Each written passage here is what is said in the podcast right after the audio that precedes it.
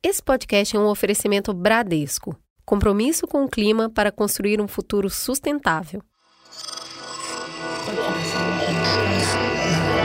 Esse podcast é, apresentado por b9.com.br.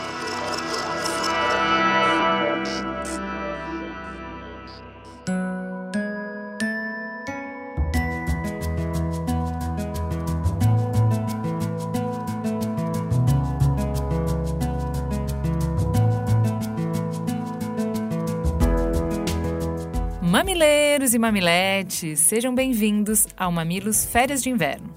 Eu sou a Juva Lauer e esse é o nosso jeito de oferecer para vocês um merecido descanso. Deixa para fora toda a ansiedade, expectativa e nervosismo das notícias, mensagens e reuniões. Chegou a hora de falar daquele humor que você curte e compartilha. Eu sou a Cris Bartz e se você, assim como eu, é um grande consumidor daqueles vídeos incríveis de internet, vem com a gente.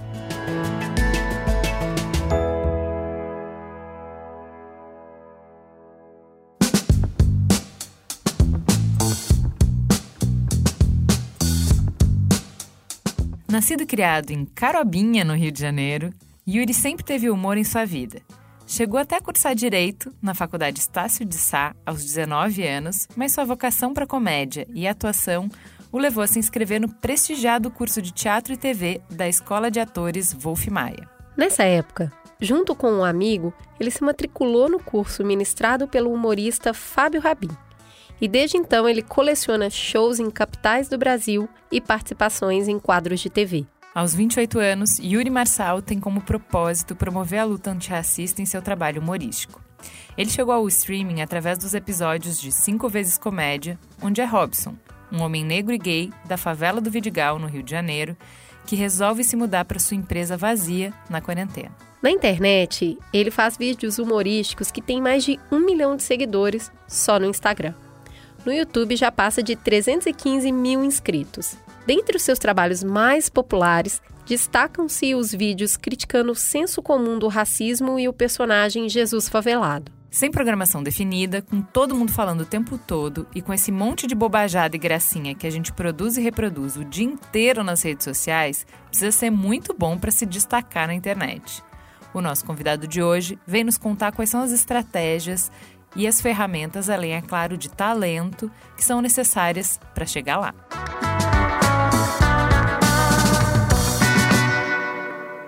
Então vamos lá, vamos começar pelo começo. Seja muito bem-vindo, Yuri Marçal. Quem é você na fila do pão? Cara, quem eu sou na fila do pão? Eu sou eu sou um cara que quer fazer a fila se distrair e se alegrar e, e rir um pouquinho. Acho que sou eu. Maravilha. Começa contando pra gente em que momento na sua vida que você falou: caramba, não é que eu sou engraçado mesmo? Eu tô distraindo a galera da fila aqui já tem um tempo. Pô, vai ver, a galera tem razão de me chamar de engraçado. E quando é que, a partir de saber disso, você falou: isso vai virar minha carreira? Conta pra gente. Cara, ainda não chegou, na verdade, esse momento que eu falo, nossa, eu sou muito engraçado. Tô aguardando aqui uns anos. Não, mas falando, é, é, falando sério, de fato isso é verdade, mas o eu sinto, me sinto engraçado quando eu tô de fato trabalhando, tá ligado? Quando eu tô no palco e falo, caraca, esse cara aqui é engraçado. Fora dele, eu sou um péssimo, um, mas assim, uma péssima pessoa para você esperar uma risada.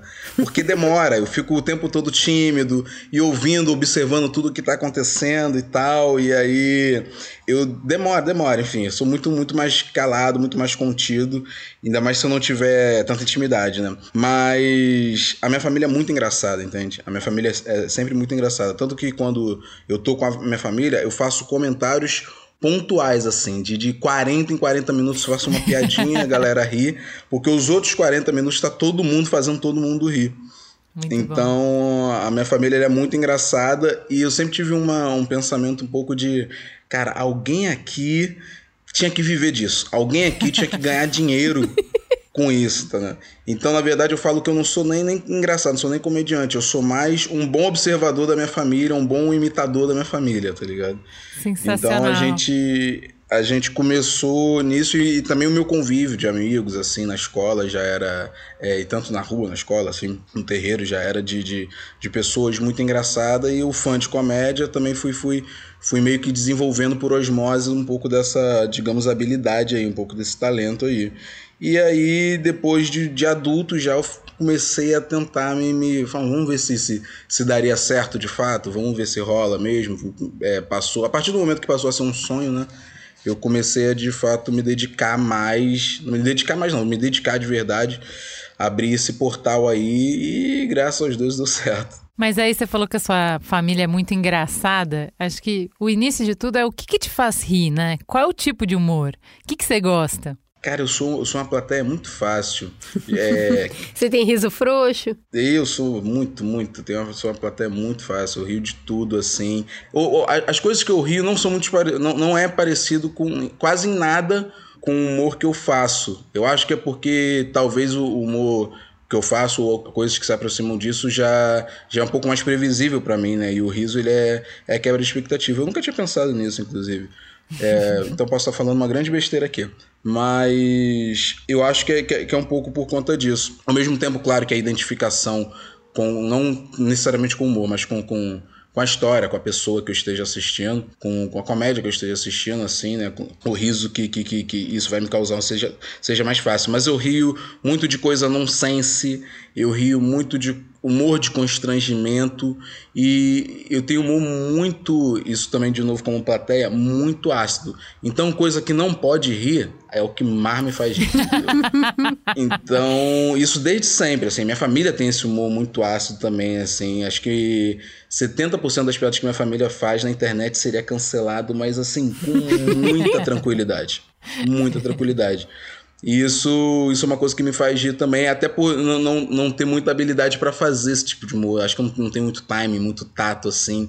Quando eu tento fazer, ou fica de fato tipo, muito engraçado e muito exagerado, ou fica só muito. Yuri, que, que é isso? O que, que, que tá acontecendo aqui? Mas o que me levou pra comédia também foi, foi um pouco disso, de querer rir nesse lugar que, que, que eu tenho feito as pessoas rir e não ter tanto essa referência BR, entendeu? Não ter tanto essa referência aqui no Brasil. Quando a gente está falando de família, que é uma situação mais controlada, né? São pessoas que se conhecem e tudo mais, costuma rolar aquele nível exagerado da risada.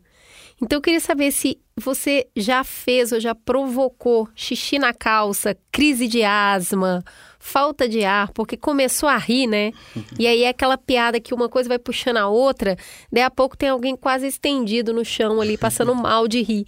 É esse tipo de família? É esse tipo de família que sim. também vai contar uma piada no cemitério? Sim, sim. Absolutamente qualquer reunião com mais de quatro pessoas da minha família, em algum momento a gente vai. Alguém, provavelmente eu, vai ter uma crise de riso assim no, no, no Natal agora, no último Natal a gente reuniu. E aí eu falei, gente, não tem um tempinho que a gente não passa Natal junto. Dia das Mães a gente sempre tá junto, aniversário, a gente sempre tá junto, mas Natal em, em si, até porque a gente não é, usa para se reunir de fato, porque a gente não é cristão, né? E aí, mas falei, pô, a gente não se reúne. Quando minha avó era viva, a gente sempre fazia isso, tal, vamos reunir. Aí eu peguei, fechei uma, uma, uma pousada isolei a gente por, por duas semanas, 12 dias, uma, um, um número assim e tal, e a gente foi pra, pra Paraty. Cara, todos os dias, a gente ficou acho que 3, 4 dias lá, todos os dias teve isso, mas teve uma noite, acho que foi no dia seguinte de Natal, que eu tive uma crise de riso, que eu tive certeza que eu ia morrer. Eu falei, cara, eu morrer, eu não acredito.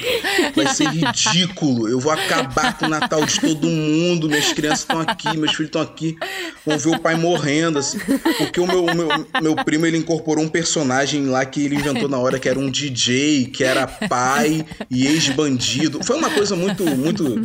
Que a gente entrou naquele universo, assim. E aí eu tive uma crise de riso com tudo que ele tava fazendo, que foi... Todo mundo começou a rir muito, mas eu entrei numa vibe de, cara, do peito peito doer, assim, se Vou morrer. o infarto chegando mesmo, sabe?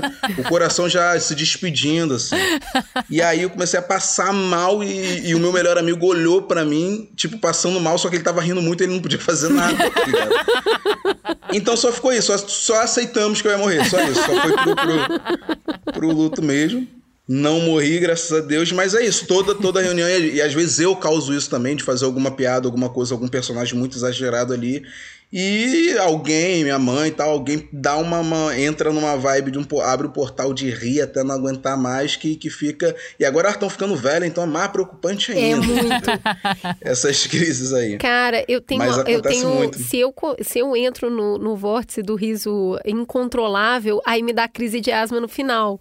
E, e eu fico chiando. Então, quando eu começo a rir muito, quem já me conhece fala: para que você vai ter crise. e corta o barato da piada. O meu é que ele eu, eu vou achando cada vez mais engraçado, entendeu? Você começa a rir do riso. Isso, eu vou começo a achar engraçado o fato da gente estar achando engraçado e aí o meu cérebro ele vai meio que destrinchando aquela piada. Ele fala: "Tá, isso que você tá gargalhando é muito engraçado, mas tu reparou a cara que ele fez?" Aí eu passo a rir do que eu tô já tava rindo mais, sabe? Vai virando uma bola de neve. assim. E aí no final é só o peito doendo pra caramba e demora, que eu fico tipo umas duas horas ainda Ai, ai, ai. Cara, é, é, é uma sensação maravilhosa, mas é preocupante. É muito bom que quem se propõe a fazer rir tenha o riso fácil e o riso frouxo. Tem que gostar mesmo, né? Deixa eu te Sim, perguntar uma sim. coisa. Você tá falando que você ri muito, mas quem que te faz rir? Me dá exemplos de pessoas que você acha hilárias e do que, que você gosta da comédia delas. E eu queria, já que você vai falar de quem te faz rir, queria saber se você ri de você mesmo, assim, tipo, aquela piada que você acha muito engraçada e ninguém mais tá achando graça, mas você tá rindo sozinho. Não, cara, eu sou. eu acho que eu sou a pior plateia pra eu mesmo, assim. eu não, não. Eu, eu às vezes, agora, isso agora, agora mesmo, assim, meses pra cá, eu vejo, eu não me assisto, né? Não assisto nada meu. Mas às vezes eu ouço. Então, tipo, ouço algum vídeo que eu fiz e tal. Aí tem umas duas semanas, assim, que eu tava pensando em materiais até pra levar pro palco, quando eu voltar a fazer show. E aí eu vi um, vi um vídeo meu, assisti um vídeo meu. Comecei a ouvir, aí eu não ri, mas mesmo assim eu falei, cara, isso é muito engraçado. Parabéns pra mim, porque isso é realmente muito bom. Não, mas isso Mas é uma assim admiração rir. pelo seu próprio trabalho. É diferente de você. Sim, sim. Eu sou a dona de contar piada e só eu dou risada. Eu acho aquilo muito engraçado. Mas assim, eu me divertindo tá bom. Eu me falar, "Ai, é legal, Isso porque é assim, eu não me sinto constrangido que eu não tô, tô rindo, porque você já tá Sim. se divertindo, já, já se completou, né? Sim, não, isso é muito bom, isso que você faz, eu acho maravilhoso. Eu não consigo mesmo, mas eu, o, a minha família, como eu falei, né, tipo, tem dois primos que, é o que eu, eles trabalham comigo, inclusive, é, fazem parte da minha equipe de show, que é o Grilo e o Bigu, que são as pessoas mais engraçadas que eu conheço desde de, que eu entendo por, por ser humano, mas de, de, de grande, grande proporções assim de, de pessoas públicas, né? O falecido Paulo Gustavo me fazia rir demais, tudo Sim. que ele fazia. Eu achava, foi é ainda, né, uma das minhas referências desde sempre assim, personagem de, de time, o sotaque dele que era uma coisa meio Niterói, meio Rio, é, me fazia rir demais assim. Fábio Porchat é outro cara que também me faz passar mal. Meus amigos da comédia, Jordan, Matheus, Felipe Couto, é, me fazem rir demais, demais, demais, demais também. Eles têm, têm um- Sempre tem coisas muito pontuais, sabe? O, o- a forma que o cara entrega a piada, o jeito que ele conta a história, que ele conduz a história, os cacos que ele coloca ali quando tá te contando a história. Rodrigo Marques também no stand-up me faz demais, Thiago Ventura. Ahn, lá fora, Kevin Hart, Chris Rock, Michelle Wolf, acho sensacional. Wanda Sykes, acho que é uma das melhores comediantes desde sempre. Tem mais gente, Rafael Portugal, com certeza, é uma das pessoas mais engraçadas que eu conheço. Eu sempre falo isso, a galera que acha o Rafael Portugal engraçado na televisão devia passar uma hora conversando com ele. É, é assustador o que ele te faz rir, assim. Mas esse- é esse humor, sabe? Meio que de constrangimento, meio que às vezes do silêncio. O Rafael Portugal é um que no silêncio ele te mata de rir, entendeu? Me, me, me pega muito, me acerta muito. Me conta uma coisa, já eh, quando você está gravando um vídeo, você consegue parar, editar, rever roteiro. No palco é completamente diferente. Você vai sentir na plateia, vai, joga uma piada, mexe com outra, muda o ritmo e tudo mais. Eu queria saber se já aconteceu em algum show seu, alguma coisa fugir completamente do controle, numa risada, alguém que tá passando mal ali na audiência, ou você mesmo engatar numa risada do que você mesmo tá falando e perder o controle do show? Como que é isso aí no palco? Cara, já aconteceu, acho que quase, não vou dizer quase todo show, mas é bem comum. é bem comum acontecer. É, e eu, por um lado, até gosto, porque me tira um pouco da, da, da, zona de conforto. Eu gosto muito do improviso, então me tira um pouco da zona de conforto. E o que tá vivo, a plateia tem mais facilidade de rir. Então, se você tá improvisando, trocando ideia com a plateia, ou se alguma coisa parece sair de controle, ou se de fato sai do controle, e você consegue contornar aquilo com piada, com risada, trazendo a plateia para si, fica muito mais vivo o show e muito mais engraçado, consequentemente. Então, vira e mexe. Já aconteceu uma vez no, em Porto Alegre de um cara que ele não conhecia meu trabalho. Foi. Primeiro fiz uma piada zoando branco, geral, assim. Zoando branco no geral. E aí a galera toda riu, tanto sei que ele já deu uma resmungada meio alta. Aí, opa, o que, que foi? Aconteceu alguma coisa? Tudo bom? Tal, não sei o que, tentei interagir, não gostou. Ele fechou o braço aqui, né? Meteu, cruzou o braço aqui na frente do peito e ficou olhando o show. Falei, pô, o cara tá chateado. Fui seguindo o show, sendo que o set seguinte era sobre o Bolsonaro. E aí eu acho que na cabeça dele foi, pô, aí é demais. O Abranco, tudo bem, meu presidente, você já. Logo aí ele em levantou, Porto Alegre, cara. né? Ah, é. E ele ficou, e foi muito na época, foi, acho que foi exatamente na época da eleição, acho que foi 2018, finalzinho de 2018 ali ou maio de 2019, mais ou menos assim. Foi bem, bem na época ali, conturbada ali de, de, de, de, de eleição e tal. E aí ele levantou, falou alguma coisa, assim, meio que gritando. Aí eu comecei a interagir, né, improvisando, zoando ele. Tipo, aí já, já, já coloquei na caixinha do bolsonarista e foi piada em cima disso. E aí ele levantou e saiu. Tipo, um minuto assim dele ficou em pé, esmungou alguma coisa, aí a plateia já deu uma vaiada, já ficou tipo, ô, oh, peraí, irmão, ô, oh, não. Aí ele já levantou e ficou bolado. Eu fui fiz uma, uma piada com a menina que tava com ele, com a, com a namorada dele, que acho que tinha um pouco tempo de namoro, ela ficou meio, meio constrangida. Que o cara levantou e deixou ela lá, tá ligado? E ela ficou mesmo, falou: Não, paguei por esse ingresso, vou ficar aqui. Falei, você tá certa, fica aqui com a gente até o show aqui, vou tirar foto com você primeiro, não sei o que, tal, tal. Eu fiz umas piadas lá com, com, com, a situação. Mas vira e mexe. Aqui no Rio é certo de acontecer isso, sabe? Quando se faz show em bar assim. Na época que eu fazia show que não era. É, não era pro meu público, a galera nem sabia às vezes que ia ter show. Então era muito aquela surpresa de o que está acontecendo aqui. Então já acontecia direto de, de, de, de gente no meio do show isso acontece, eu acho que quase todo comediante já aconteceu isso. Você tá fazendo show e aí no, no bar e tá, alguém tá fazendo aniversário. Tem uma mesa de 15, 18 pessoas ali que alguém tá fazendo aniversário. Está no meio da piada. Então, gente, eu cheguei pra minha mãe e falei assim: parabéns pra você! E começa uma barulheira de parabéns ali, gritaria, e tu tá ali com aquela carinha de bunda falando: opa, é esperar a galera aí comemorar aí, né, pra seguir o show e tal. Mas sempre acontece, as adversidades assim é certo, certo, certo. Então, mas é interessante, né? Porque, por um lado, é, me parece, da nossa experiência aqui, para a gente é muito mais fácil fazer uma palestra, tendo feedback uhum. das pessoas, vendo se a gente está falando rápido, devagar, se, se onde a gente pensou Sim. em bater está rolando, se a grande ficha está caindo, se o Sim. brilho no olhar está dizendo que as pessoas estão se engajando no que a gente está propondo, do que na internet que a gente fala e não vê, né? A gente fica lá no Zoom Sim. vendo a nossa cara falar para a gente nem sabe quantas pessoas, muito esquisito. É, mas ao mesmo tempo que tem esse feedback instantâneo, também tem todas as adversidades do ao vivo aí que você está trazendo, que haja rebolado para você conseguir fazer limonada dos limões que o ao vivo, que o presencial, que o encontro trazem, né? Mas isso sim, é sim. a matéria-prima de humor, não é? Completamente, completamente. É o que eu falo. Eu, eu, por mais que às vezes eu fique por dentro, né, meio desesperado, meio assustado, falando, meu Deus do céu, o que, que eu faço agora? Como é que sai dessa situação? Isso gera conteúdo, isso gera piada. Já aconteceu de eu estar com o Whindersson rodando com ele aí, Brasil e tal. E o Whindersson sempre fazia show em estádios e, enfim lugares assim lotados, quadra, lá, lá, lá, que dava 3, 4 mil pessoas.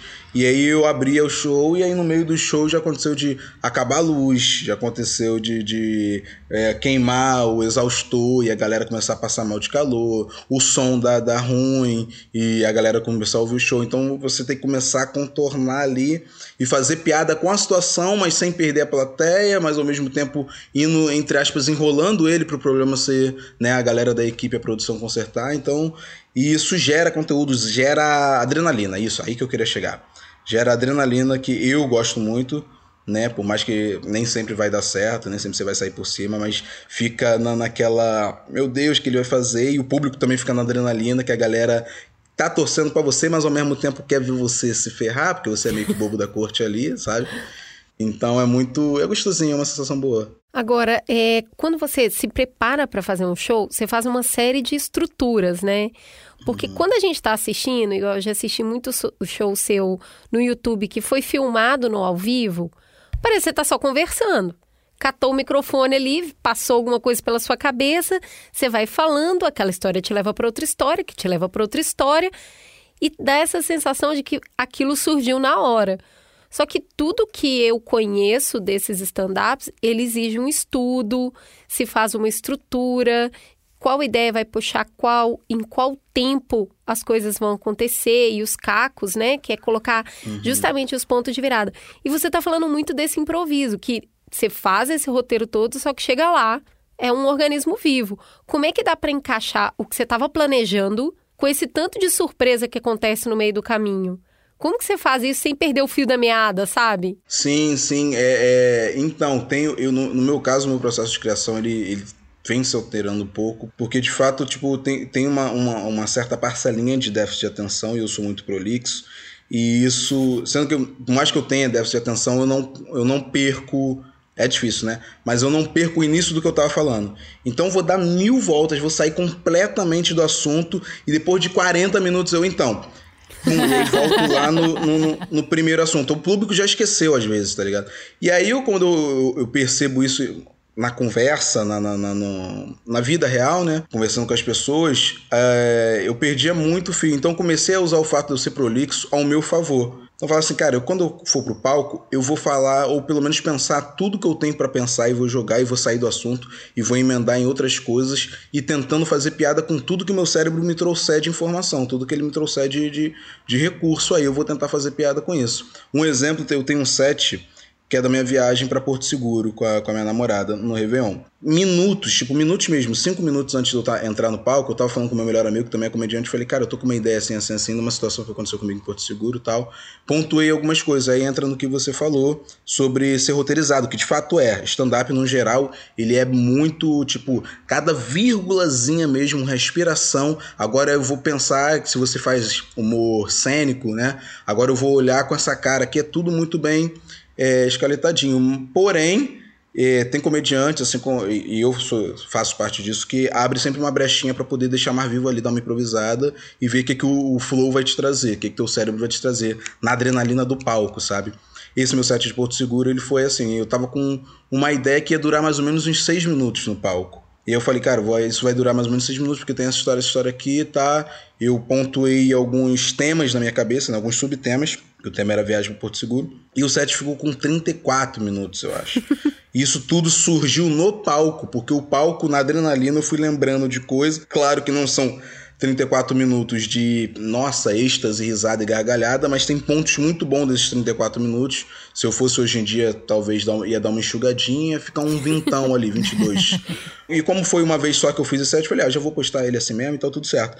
Mas a ideia não é, a ideia original era ele durar, sabe, tipo, nem um, muito, um sexto do que ele durou. A gente foi para Porto Seguro e eu fiquei num, tipo, num resort lá, na beira da praia. Um resort que Porto Belo Praia Resort, nome.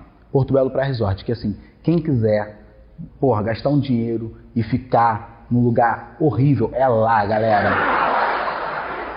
É lá. Porra, melhor lugar possível. Ah, quero passar um ódio. Porto Belo Praia Resort. Melhor lugar, quero ser atendido de maneira esdrúxula. Porto Belo Praia Resort. Muito, muito bacana, sim, de ruim. Muito bacana de ruim. Então, eu anoto, não consigo anotar piada por piada. Eu anoto temas, penso em temas, assim, subtemas, e vou deixando o flow me, me conduzir. Claro que eu penso, tem um set, por exemplo, que acho que foi o meu set mais viral, que é do curso de inglês. Ele foi pensadinho. Foi no mesmo dia, mas ele foi pensado, sabe? Ele foi, ó, ó eu conversando também com, com dois amigos comediantes que eu morava, Fred e o Guilherme, lá em casa. A gente lembrou, falou, cara, não tem aquelas professoras de inglês que quando tá no curso ela só quer que você fale inglês e às vezes você não sabe o que, que é a palavra, uma coisa muito específica. Então tá, e aí a gente começa a exagerar. Fala, pô, e se o cara tá passando mal? Eu já levantei essa, né, eu já vou pra saninha. Se o cara tá, tipo, desesperado com dor de barriga, ele não sabe o que, que é desinteria em inglês, entendeu? E aí eu falei, cara, eu vou levar isso pro palco. Eu tinha show no dia, eu falei, vou levar isso pro palco. Peguei o celular, anotei uns 4, 5 subtemas, fomos é, entendendo o que, que era a piada, como é que era a ceninha, o que, que era a situação. Eu me coloquei na situação, porque eu já passei por algo parecido. Foi pro palco, o set ficou acho que 8 minutos, 9 minutos, muito bem pensadinho, sabe? Claro que não piada por piada, mas os temas por temas foram foram funcionando. Então, tem o, o, o, o lado de é, manter vivo, e eu acho que isso que você falou de parecer que é uma conversa, que parecer uma troca de ideia, parecer que, que é um organismo vivo ali, é proposital, acho que da maior parte dos comediantes, principalmente dos que fazem dos que fazem ceninha, porque é isso, a plateia fica mais próxima. É bom ter essa sensação de, caraca, você pensou nisso agora e foi deixando o coisa te levar, entendeu? Primeiro que parece que a gente é um gênio, e segundo porque porque aí fica papo de bar, fica, caraca, o cara tá, tá. A gente sabe que tem, tem, tem uma. Né, teve um estudo ali, minimamente um estudo sobre aquele assunto. É, principalmente eu que falo de uns assuntos que são um pouquinho mais complexos, religião, política, tal, tal, tal é, questões raciais, mas ao mesmo tempo eu tô me divertindo muito e parece que eu tô com ele num bar trocando ideia. Pô, um pouquinho mais tenso, eu, eu assisto os seus vídeos, enquanto eu tô rindo, meu olho tá pulando, assim, de nervoso, de você tá me fazendo rir de uma situação absurda. É, tem um sim, vídeo sim. seu que é sobre uma abordagem policial que você, tá, que você fala que tá com o anjinho e com o diabinho, né? E o anjinho falando, sim, não, entrega o documento para ele.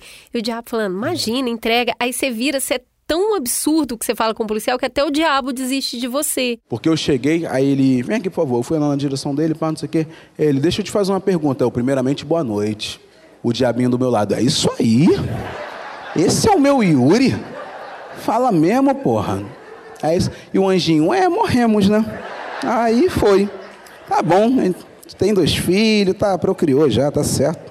Aí ele já olhou para mim meio puto e falou, boa noite. Falei, pois não. Aí ele, deixa eu te fazer uma pergunta, eu, agora duas.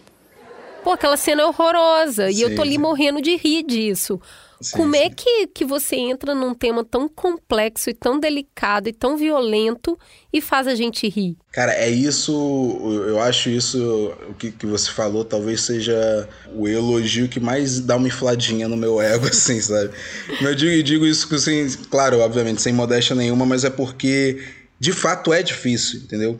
E, a, e as pessoas, no geral, claro que não, né? Mas tem uma, uma certa minoria que não, não consegue muitas das vezes ver por, pelo lado de, irmão, peraí, a gente está falando de uma situação que de fato aconteceu, essa abordagem de fato aconteceu, tô voltando de um, de um, de um show e tal, de fato aconteceu. Eu chegando em casa, morando na zona sul do Rio, né? Para quem não sabe, é, é, é, bem nobre, é bem, bem, bem elitizado, bem burguesa, né? Vamos falar o, a real.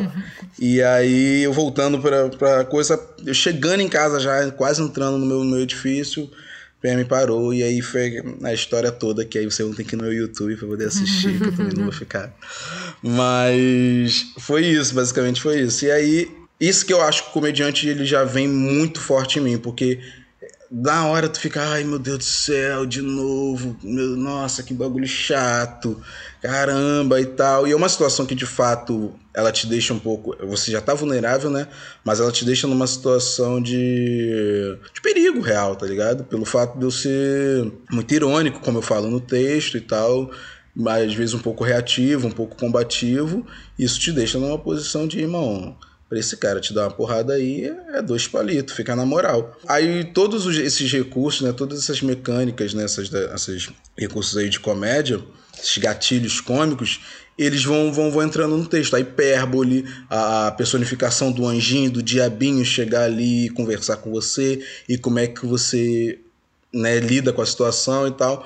E isso, aí volta no que você falou, é muito difícil, porque é uma situação muito pesada sabe? É uma situação muito de, de delicada de quando você abre o assunto falando, cara, PM me parou chegando em casa.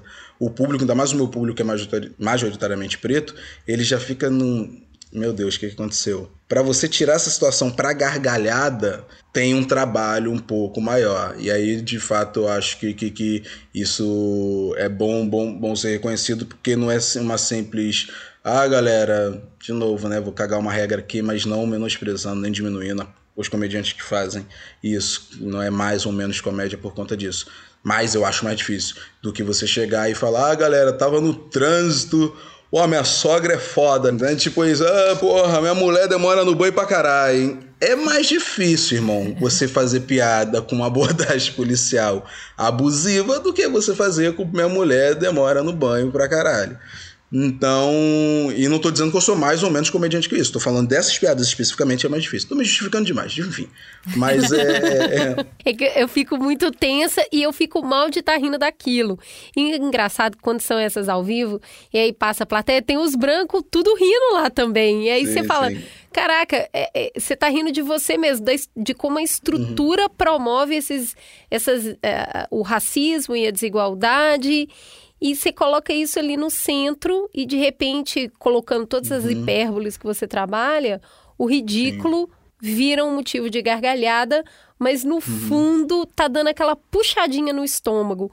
Então faz parte da sua jogada na comédia levar essa situação para o ridículo, mas para provocar essas reflexões? Sim, sim, sim, sim. É como eu falei, a gente volta até no início da, da, da, da conversa, o, o fato de eu, ter, de eu rir de, de, de umas coisas que entre aspas não era, e a minha família sempre tem esse humor muito ácido, muito quase que proibido assim, me ajuda a conseguir talvez tirar um pouco mais de, de, de, de comédia, de colocar né, comédia, né, tirar, colocar um pouco de comédia em, em umas situações que não tem comédia nenhuma. Situações secas, pura, o fato em si não tem comédia nenhuma. Então é difícil e ao mesmo tempo é o que eu gosto, é o que, que, que, que, me move. Não que eu não tenho 7 mil, que é sobre uma vez quando eu era adolescente recebi um boquete, entendeu? De bobo, bobo, tipo, é um fato bobo, uma situação ok, engraçada, juvenil, lá lá lá. Mas esse, esse lado me deixa muito. Sempre quando acontece, cara, alguma situação, eu não digo nem exatamente só de racismo, mas coisas pesadas, como foi essa de, de Porto Seguro, não teve absolutamente nada a ver com, com, com, racismo. Eu vou ficar só levantando os assuntos aqui pra galera. Meu Deus, eu preciso assistir isso, que ele não fala o que, que aconteceu. Mas. É marketing o nome. Mas. é isso, a situação não teve absolutamente nada de racismo. Mas na hora eu fiquei desesperado. Nem demonstrei isso pra minha mina porque é aquilo, né? O ai, quer ser o machão, que quer dar segurança, o provedor legal. Não esbocei isso, mas por dentro eu trava, meu Deus, eu vou morrer pra caralho aqui, entendeu? Então, tipo, pouco antes de até dormir, tipo, horas depois eu já tava, irmão, eu preciso levar isso pro palco, isso é muito engraçado. Então a comédia ela me ajuda muito, é terapêutica e ela me ajuda muito também nessa situação de até para lidar no momento mesmo com as coisas, tá ligado? É quase que um. Eu não posso morrer agora porque eu tenho que levar isso pro palco, entendeu? Muito bom. Agora, quando você leva esses temas polêmicos desse jeito pro palco e para internet, para todo lugar, tem a chance de despertar dois, é, dois personagens que são muito comuns hoje na vida de pessoas públicas, que de um lado são os haters, que são as pessoas que realmente, seja ao vivo ou seja na internet, vão te atacar pelo que você está falando. E do outro lado, os canceladores, que são aquelas pessoas que teoricamente entendem o que você está falando, mas não aceita aquilo e aí vai te cancelar.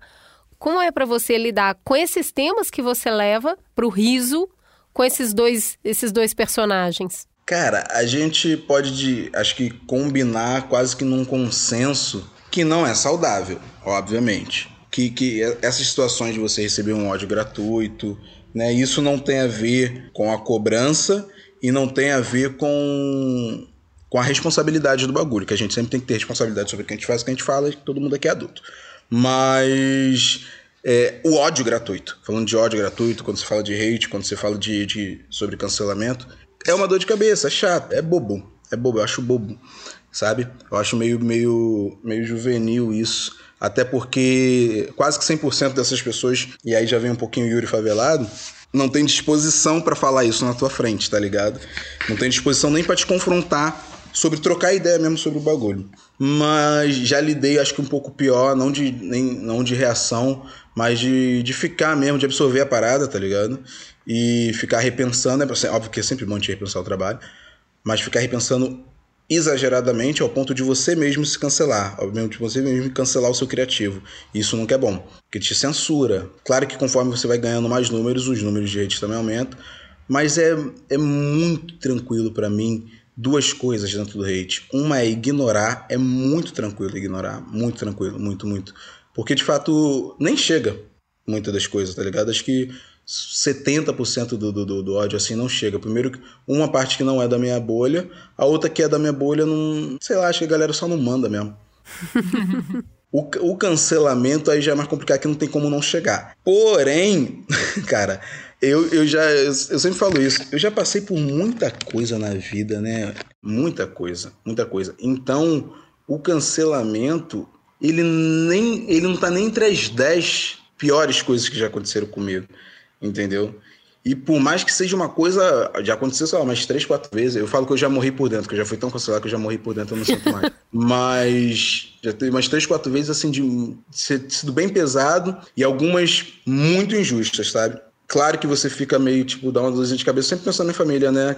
Que, óbvio, se chega, minha mãe também tá sempre nas redes sociais, então se chega pra mim, chega pra minha mãe, eu fico, caraca, será que minha mãe tá mal com isso tal, não sei o quê. Isso que me preocupa um pouco mais. Mas caraca, bicho, já perdi meu irmão com um tiro na cara no Natal, já, já tive que pular num valão de 6 metros porque tinha um cara perseguindo a gente de carro armado, dando tiro pra cima de todo mundo. É, fora as várias outras coisas internas de família e de, de, de, de amigos, etc e tal. Então, é, é, é isso, assim. O, o, cancelamento é uma das coisas e, como eu disse, não sei se felizmente ou infelizmente, é com certeza infelizmente, assim, mas é, quem dera se o maior dos problemas fosse a galera falando, nossa, não sigam mais Yuri Marçal. O cara que teve uma arma apontada na cara, ele não vai ter medo do arroba lacrador, não sei das quantas, falando: Nossa, que desserviço. Espero que esse Yuri nunca mais apareça na minha TL. Não, né, irmão? Desculpa, não, não. Então eu comecei Mas a me concentrar. Deixa eu te perguntar uma coisa. Diga. O arroba whatever, né? O arroba aleatório, uhum. eu entendo, tanto faz. Mas e quando são as pessoas que você gosta? Quando é a sua tribo? Quando são as pessoas que você escuta que começam a falar isso, entende? Porque eu acho que onde dói no cancelamento é isso. É, vem uma turba e a onda vai crescendo de uma tal maneira que daqui a pouco a galera do seu rolê tá te. É, não, não é que tá falando de um ponto que você errou tá colocando tudo no mesmo lugar. É, não é? Olha, Sim. essa piada do Yuri, das 497 mil que ele tem, essa aqui eu não achei legal. Era melhor ele não fazer. O Yuri é isso, ele faz isso, isso. Né? E aí você fala, porra, eu sou isso agora por causa de uma piada? Então, é, mas aí eu acho que é uma outra parada, porque eu sou muito, sempre fui muito papo reto, tá ligado? Então você pode revirar todas as minhas redes sociais, um exemplo disso, né? E você nunca vai ver eu mandando indireta para ninguém, uhum. sabe? Nunca vai ver nada meu tipo, é, gente, e fulaninho, ou até sem citar nome, né, que diz que não sei o que. Nunca, nunca, nunca. Se eu tiver alguma questão com alguém, ou vou resolver com a pessoa, ou vou ignorar essa pessoa da minha existência, tá ligado? Uhum. Não vou ficar de, de. Então, se a pessoa é da minha tribo, ou eu gosto da pessoa, tenho alguma consideração, alguma gratidão, alguma admiração pela pessoa, e a pessoa sabe disso, é importante essa informação, o mínimo que eu espero dela é que ela não precisa nem. Irmão, não precisa nem ter o mesmo carinho e admiração por mim. Mas minimamente deu papo, tá ligado? Eu Yuri, se for uma piada, por exemplo, se for um vídeo, alguma coisa errada assim sobre a minha arte. Yuri, esse teu bagulho aí eu acho meio pai, tá ligado? Eu acho meio que não. Não sei se é o time, não sei se é o momento. Porque a partir do momento que a pessoa, para mim, foi a público falar disso, eu não vou credibilizar a opinião dela. Não é que eu não vou desrespeitar a pessoa, mas aquilo que ela falou sobre não vai valer para mim. Pode até me. Concordo com você, pode até me, me, me ferir em algum lugar e eu falar, porra, precisava. Hum. Obviamente que já aconteceu. E que se for da, também a pessoa da minha tribo, da minha bolha, e somos plurais, né? A pessoa não gostou e tá me julgando ou por terceiros ou por, pela, pelo uma, uma piada ou um vídeo, ou que sejam cinco, sabe? Que ela não tenha dez, que ela não tenha curtido, e ignorar toda a obra passada, presente e futura, porque se isso está acontecendo possivelmente, eu não vou parar de fazer comédia, eu não vou parar de fazer comédia. Gente que está ouvindo esse podcast, eu não vou parar de fazer comédia, só se eu morrer.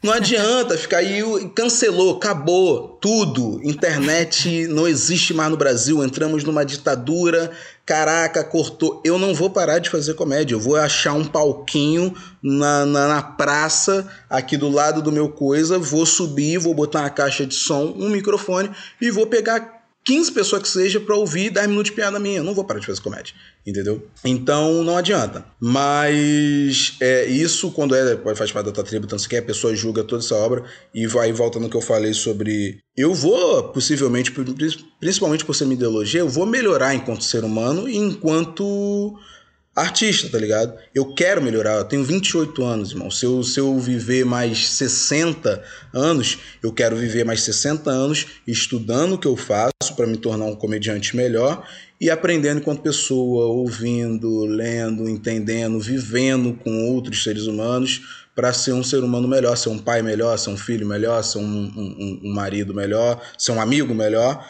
porque eu acho que é isso que a gente tem que fazer aqui, né? Evoluir. E aí, a partir do momento que você cancela, você não está esperando o conceito mínimo do ser humano, que é evolução, tá ligado? É o básico de todo ser humano. Claro que tem gente que não quer e aí é um outro assunto. Ou não faz por onde. E aí, mas, aí digo, é um outro assunto. Mas eu tô dando a minha palavra que eu sou muito melhor hoje do que eu era ontem, do que eu era anteontem. E eu acho isso, não digo nem uma qualidade, mas é um conceito básico. A gente vive em sociedade, caraca. Nunca tinha falado sobre isso. Que legal vocês levantaram essa pauta. Mas é, enfim, é mais ou menos esse caminho aí. Agora você tá falando sobre esse amor que você tem pela comédia. Acaba tudo, acaba o Brasil, mas o Yuri vai estar tá fazendo comédia. Por quê? Esse amor todo vem de onde e para e pra onde você acredita que a comédia leva você e leva o público que você quer carregar junto? Cara, tem alguns motivos assim. Não sei se são os três principais, mas são os três que me vieram na cabeça agora. Um é muito clichê, mas é verdade. Eu realmente amo muito o que eu faço. É, eu não trabalho, eu não trabalho. Se eu tô em cima do palco, eu não tô trabalhando, irmão. Então, eu amo muito o que eu faço, porque eu sei que eu amo o que eu faço, porque tudo que eu fiz antes, todos os trabalhos que eu fiz antes, eu não cheguei perto. Não é que eu não senti o que eu sinto fazendo comédia, é que eu não cheguei perto, sabe? Eu acessei um lugar fazendo comédia assim de. que eu não sabia nem que existia no corpo isso. Ah, tem como sentir isso fazendo alguma coisa? Então, eu nunca tinha chegado perto dessa sensação. Então, para mim, já virou meio que uma droga, sabe? Eu preciso disso direto. Eu preciso, não vou mais fazer outra coisa porque eu não vou ter essa sensação. Eu já tentei fazer outras coisas, eu sei que eu não chego nessa, nessa sensação. Eu realmente amo muito o que eu faço, esse talvez seja o motivo principal. O outro, acho que se encaixa um pouco no primeiro, que é isso, eu vivo um sonho, sabe? É muito difícil você viver do seu sonho. É muito difícil, assim. É a minoria da minoria da minoria da minoria das pessoas. Então, eu sou uma das pouquíssimas, raríssimas pessoas que estão vivas nesse planeta que conseguem viver do seu sonho, viver do que ama. E eu não posso desperdiçar isso simplesmente parando. Tem um, um amigo que é muito amigo meu, comediante também sensacional, que é Estevan Abote, que ele, ele sempre fala isso. Toda vez que a gente conversa, a gente chora. É eu fiz, fui no podcast dele a semana passada. Eu comecei o podcast falando isso. Falei, cara, toda vez que a Nabote a gente tá junto, a gente chora. Acabou o podcast, a gente tá chorando. e aí, porque ele fala, ele sempre fala comigo, ele fala, cara, não, você não ouse. Eu nunca gostei, mas ele já fala, você não ouse tentar ou pensar em parar de fazer comédia, que eu vou invadir a tua casa, vou dar uma tapa na tua cara e vou te jogar em cima do pau. Que você não pode mais parar de fazer comédia. Deixa eu abrir um parênteses aqui rapidão que eu lembrei de uma parada sobre cancelamento, que eu, não, que eu também Sim. nunca tinha pensado.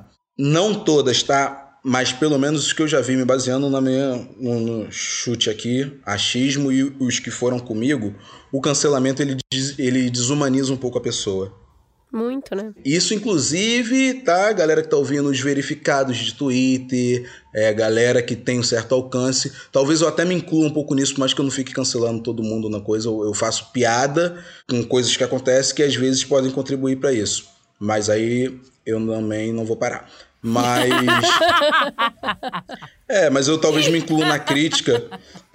eu me inclua na crítica porque eu faço, eu faço isso, faço meu trabalho. Eu faço a piada, mas porque desumaniza um pouco a pessoa e talvez a galera possa entender isso como, ah, vou lá xingar o fulano. E por mais que não seja nunca a minha intenção, e eu nem quero mesmo que a pessoa faça isso. Eu quero que a pessoa veja e fale assim: ah, a Fernanda Venturini falou que não vai se vacinar. Meu Deus. Tem que vacinar. Por quê? Porque quando não vacina, as doenças voltam.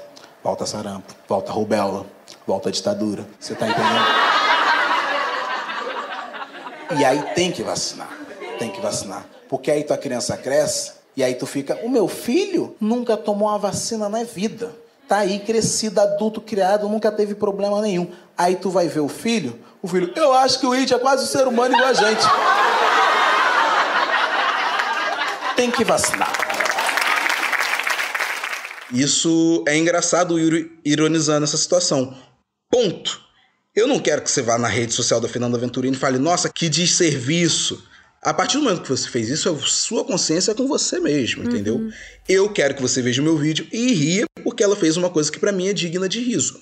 Ponto. Mas voltando na, na, voltando na desumanização, eu acho que você desumaniza um pouco porque você ignora completamente o fato daquela pessoa ser uma pessoa que vai absorver muitas das vezes aquilo e vai ficar mal, bicho. E aquela pessoa ficando mal, ela pode atingir, vai atingir todo o círculo social e familiar dela, tá ligado?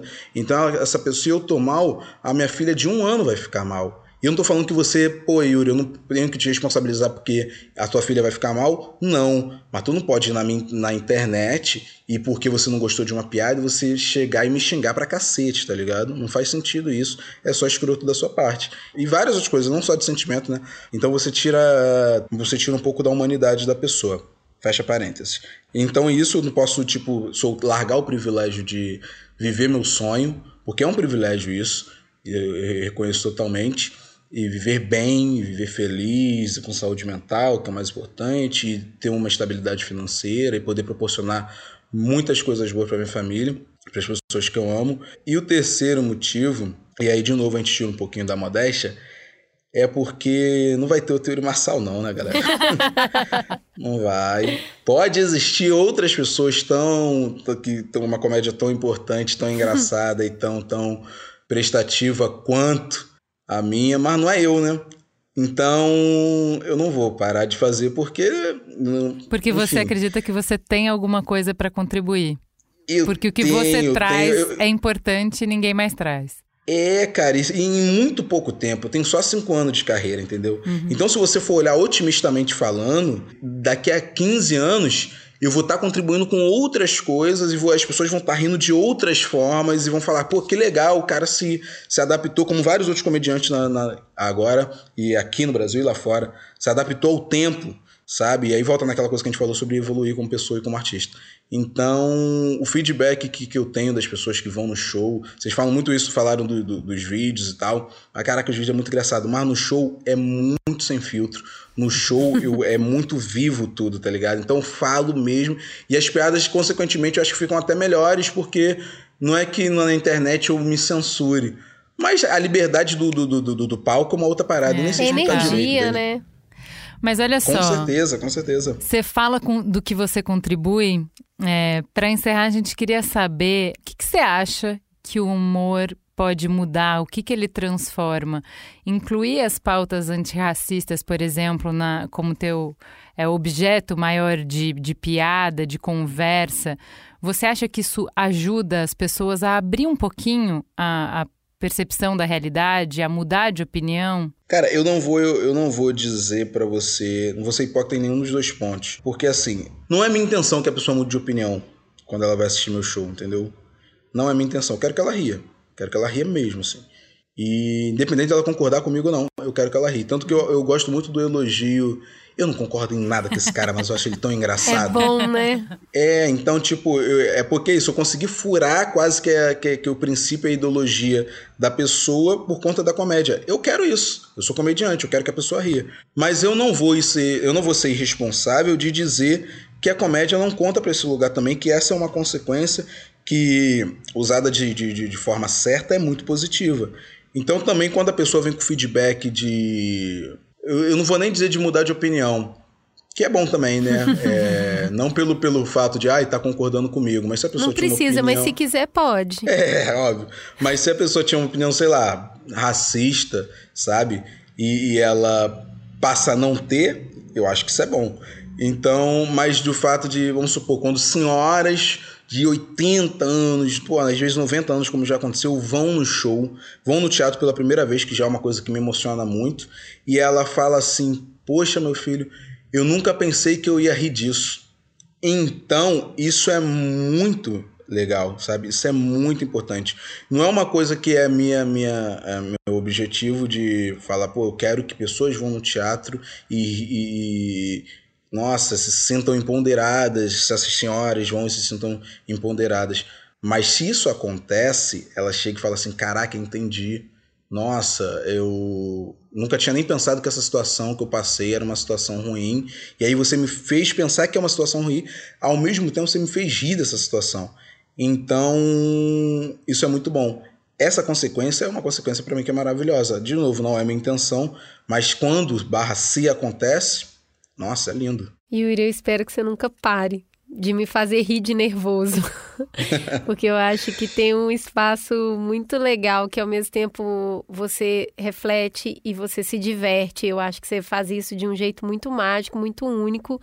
E nessa conversa eu ainda queria falar uma outra coisa que é que gostoso ver como você tem confiança no que você faz sabe? É muito legal conversar ah, com você e perceber que, pô, você olha para você mesmo, meio Snoop Dogg Dog e fala parabéns para mim, porque eu sou muito bom e eu estou fazendo o que eu gosto. E eu acho que já dá para saber isso, porque você é muito apaixonado pelo que você faz, mas sentir essa energia de autoestima e de confiança no trabalho, eu acho que é muito inspirador. Então, obrigada por isso. Esse foi o, o imponderável dessa conversa aqui. Eu não esperava e estou muito feliz de sair daqui, inspirada por essa paixão e por essa autoestima no seu trabalho. É muito mais do que fazer rir. Eu acho que é construir uma uma expectativa de vida nova, com mais qualidade de vida, sabe? Ah, eu que agradeço, gente. agradeço aí. Obrigado pelo trabalho de vocês. Primeiramente, obrigado pelo convite. É, eu tô agora num tempo de trocando muito pouca ideia assim de, de, de podcast, de ir, de, de, de, participar, porque de fato a agenda tá uma loucura e tal. E, e é isso, eu vou quando eu tô trocando ideia, eu fico muito sem filtro, vou soltando, vou soltando. E aí acontece aquilo que a gente falou antes, né? De falar, caraca, eu acho que aquilo ali que eu falei, não. Mas eu gostei muito, foi muito legal, muito divertido. Os assuntos sérios também foi, foram levados de uma forma muito bacana. Obrigado mais uma vez pelo convite, obrigado pelo trabalho de vocês. E é bom, é bom fazer parte disso, é bom fazer parte dessa geração aí, com tanta gente legal e estar tá inserido nesse meio. Obrigado Fica o aí, desafio para a gente fazer um podcast de comédia, porque o Brasil tá precisando disso. Com certeza, vamos que vamos. Top super. Obrigada e sucesso, Yuri.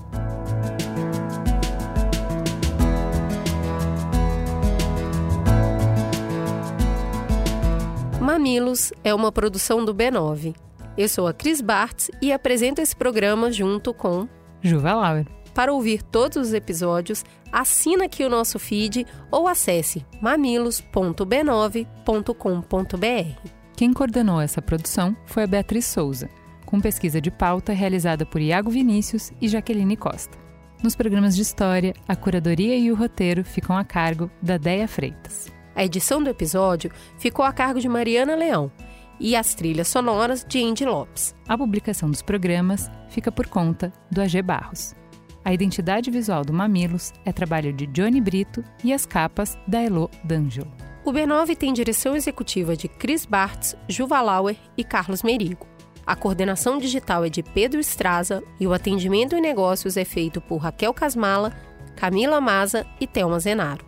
Você pode falar conosco no e-mail mamilos@b9.com.br e conversar conosco nas nossas redes sociais @mamilospod.